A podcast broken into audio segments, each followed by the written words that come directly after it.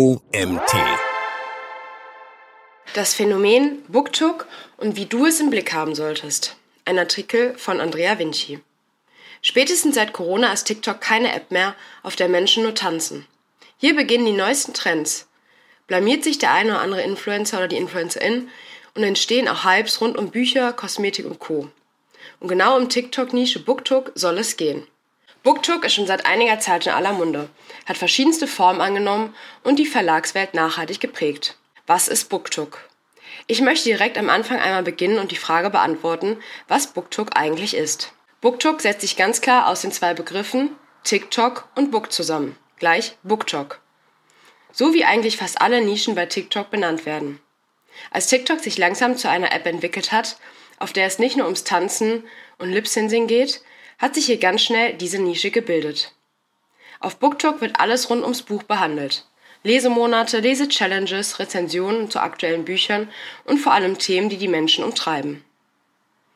Sei es eine Diskussion um Farbschnitte, Autorinnen und Autoren oder sogar um das Lesealter zu bestimmen. Außerdem findet man auf BookTok Live-Videos, in denen gelesen wird, Vlogs, die das Lesen begleiten oder Events und Messen. Also ein sehr bunt gemischtes Programm, was du auf BookTok finden kannst. Wie unterscheidet sich BookTok von Bookstagram? Der Unterschied zwischen BookTok und Bookstagram mag auf den ersten Blick vielleicht nicht so ganz einfach zu erkennen sein, außer dass es eben auf zwei verschiedenen Plattformen stattfindet. Bookstagram fokussiert sich dazu unter anderem eher noch immer auf Fotos und BookTok, da es auf TikTok zu Hause ist, auf kurze Videos. Das ermöglicht eine viel dynamischere und interaktive Präsentation von Büchern und Themen rund um diese. Außerdem merkt man, wenn man mal etwas länger auf BookTok unterwegs ist, wie viel Mühe sich die Menschen auf der Plattform geben. Es gibt Buchtrailer, die teilweise selbst gedreht oder eingesprochen werden, das Darstellen von Szenen in Büchern, visuelle Effekte und die Kombination aus Musik und Text, um seine Lieblingsszene darzustellen und so vieles mehr. Zudem ist es auch viel einfacher, wenn man vom klassischen Blog oder Bookstagram auf BookTok wechselt, seine Formate mitzunehmen und sie videotechnisch umzusetzen.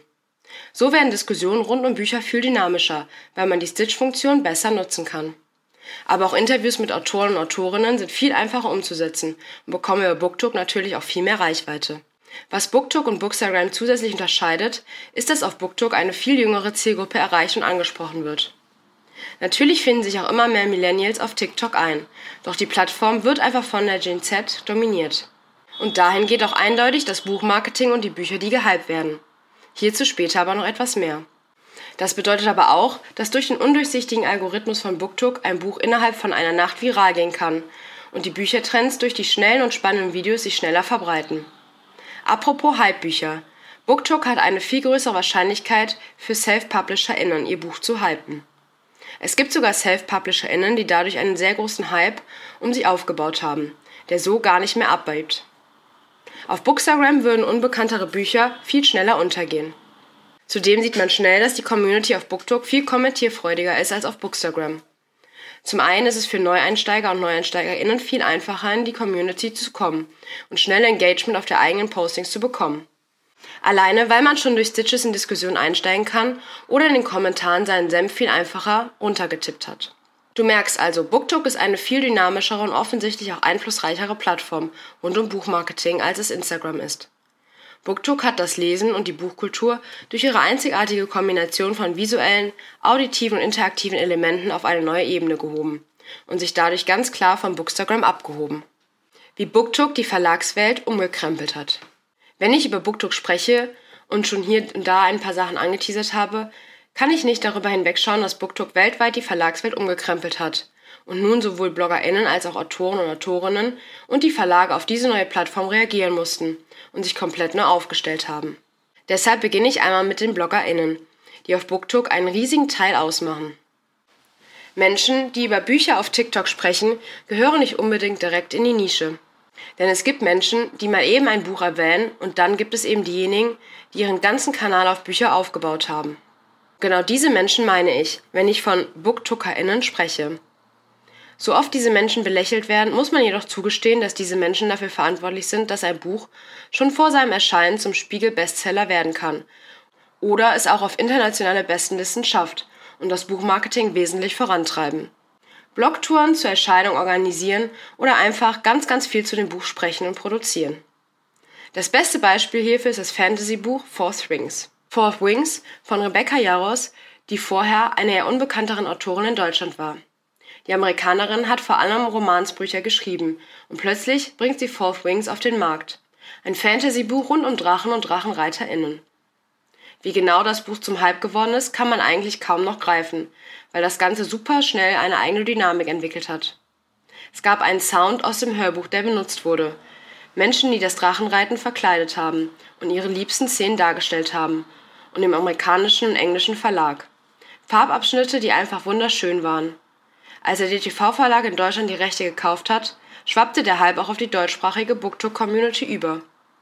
Doch wurde der DTV-Verlag hier ganz fix mit der Schattenseite eines solchen Hypes konfrontiert.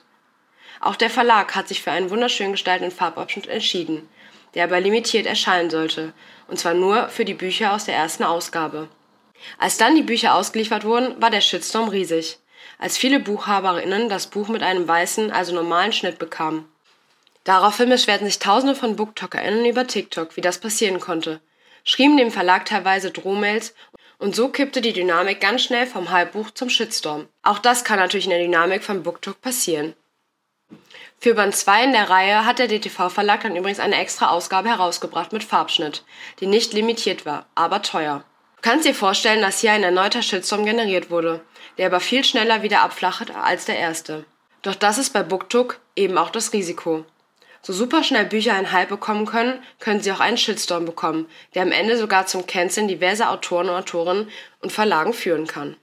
Dennoch ist es für Autoren und Autorinnen mittlerweile unerlässlich, ebenfalls auf BookTok unterwegs zu sein. Wenn Sie ein Buch verkaufen möchten, dann hilft es heute nicht mehr nur, dass man einen Verlagsvertrag hat. Denn so bekommt man schon lange keinen Bestseller mehr.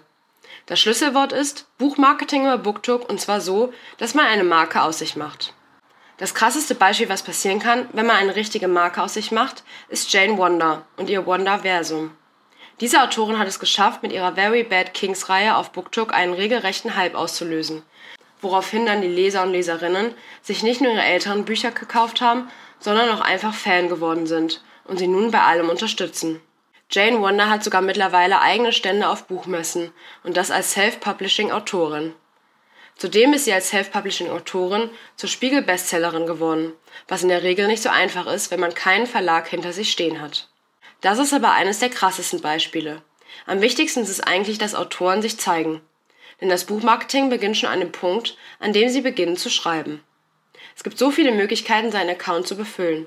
Aber LeserInnen lieben die Einblicke in die Schreibprozesse, in den Lektoratsprozess und einfach hinter die Kulissen zu schauen. Was macht die Person sonst so? Wie sieht das Schreibset aus? Und wie läuft es nach der Abgabe? Außerdem teilen viele Autoren und Autorinnen Charakterillustrationen, Textschnipsel und machen oft auch ganz große Cover-Reveals. Denn heutzutage kann man leider mit der Masse an Menschen in den sozialen Medien schnell untergehen. Das einzige Problem, was bei BookTok aufkommt, der oder die Autorin muss sich eben zeigen und sich aktiv überlegen, welchen Content sie zeigen möchte. Viele Autoren und Autorinnen beginnen erst seit ein paar Jahren so richtig loszulegen, weil es für viele ungewohnt ist, in die Kamera zu sprechen oder sich zu zeigen. Doch das gehört mittlerweile genauso dazu, denn das eigene Buch muss spannend dargeboten werden, sei es mit einem eigenen Trailer oder einer Slideshow. Große Cover-Reveals und ganz auf das Cover zeigen gehören hier zum normalen Ton. Schließlich soll das Buch im besten Fall viral gehen. Und BookTok ist einfach super schnelllebig und hat seine eigene Dynamik. Das bedeutet, wenn ein Mensch auf dem Cover ist, ist das Buch meistens schon durchgefallen. Denn BookTok ist sich einig. Menschen auf Covern gehen gar nicht. Das Cover muss ansprechend sein. Auch hier müssen Autoren, Autorinnen und Verlage früher drüber nachdenken. Je unansprechender das Cover, umso mehr geht das Buch unter. Das machen die großen amerikanischen englischsprachigen Verlage hingegen sehr gut. Sie wissen, worauf BookTok steht und liefern. Was ein Autor oder eine Autorin auf BookTok auch noch viel nahbarer macht, sind Livestreams, in denen sie arbeiten und sich dabei eigentlich nur filmen.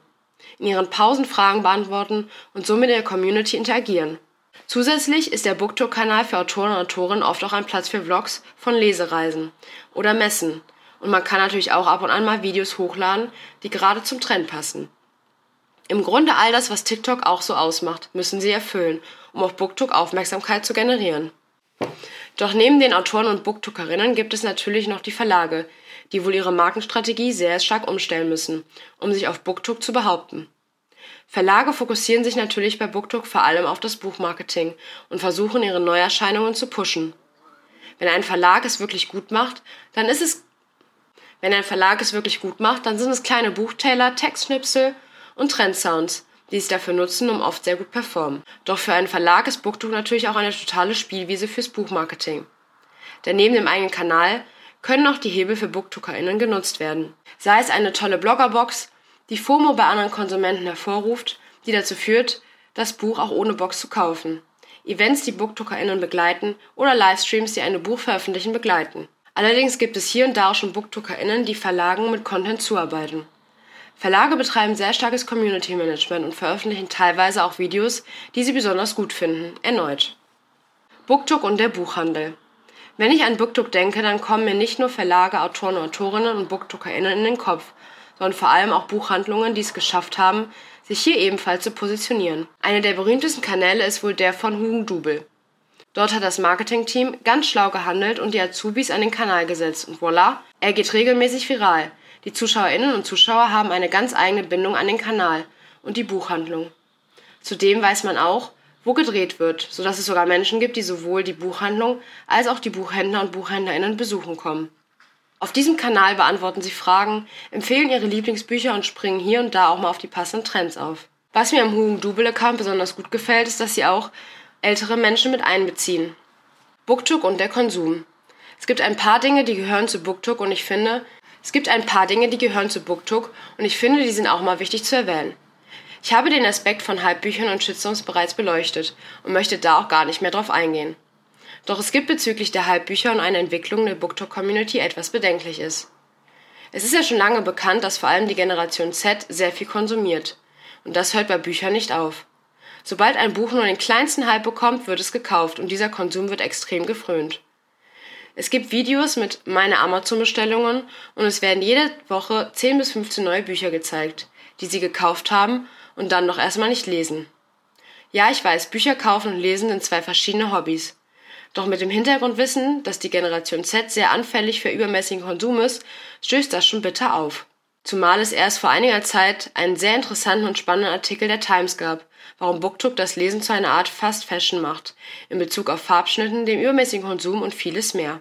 Alles in allem möchte ich aber sagen, dass BookTok schon lange kein Phänomen mehr ist, das belächelt werden kann. Diese TikTok-Nische hat sich längst zu einem der wichtigsten Werbeinstrumente der Verlage gemacht und wird auch schon lange nicht mehr ignoriert. Wohin es noch gehen kann und was aus BookTok noch werden kann, vermag ich mir gar nicht ausmalen. Der Artikel wurde verfasst von Andrea Vinci. Andrea Vinci ist in der Social-Media-Welt aufgewachsen und zu Hause. Schon im Abi hat sie über Facebook alles organisiert. Auf SchülerVZ hat sie lustige Gruppen gesammelt und bei MySpace hatte sie auch einen Account. Doch zu Hause fühlt sie sich bei Instagram und TikTok.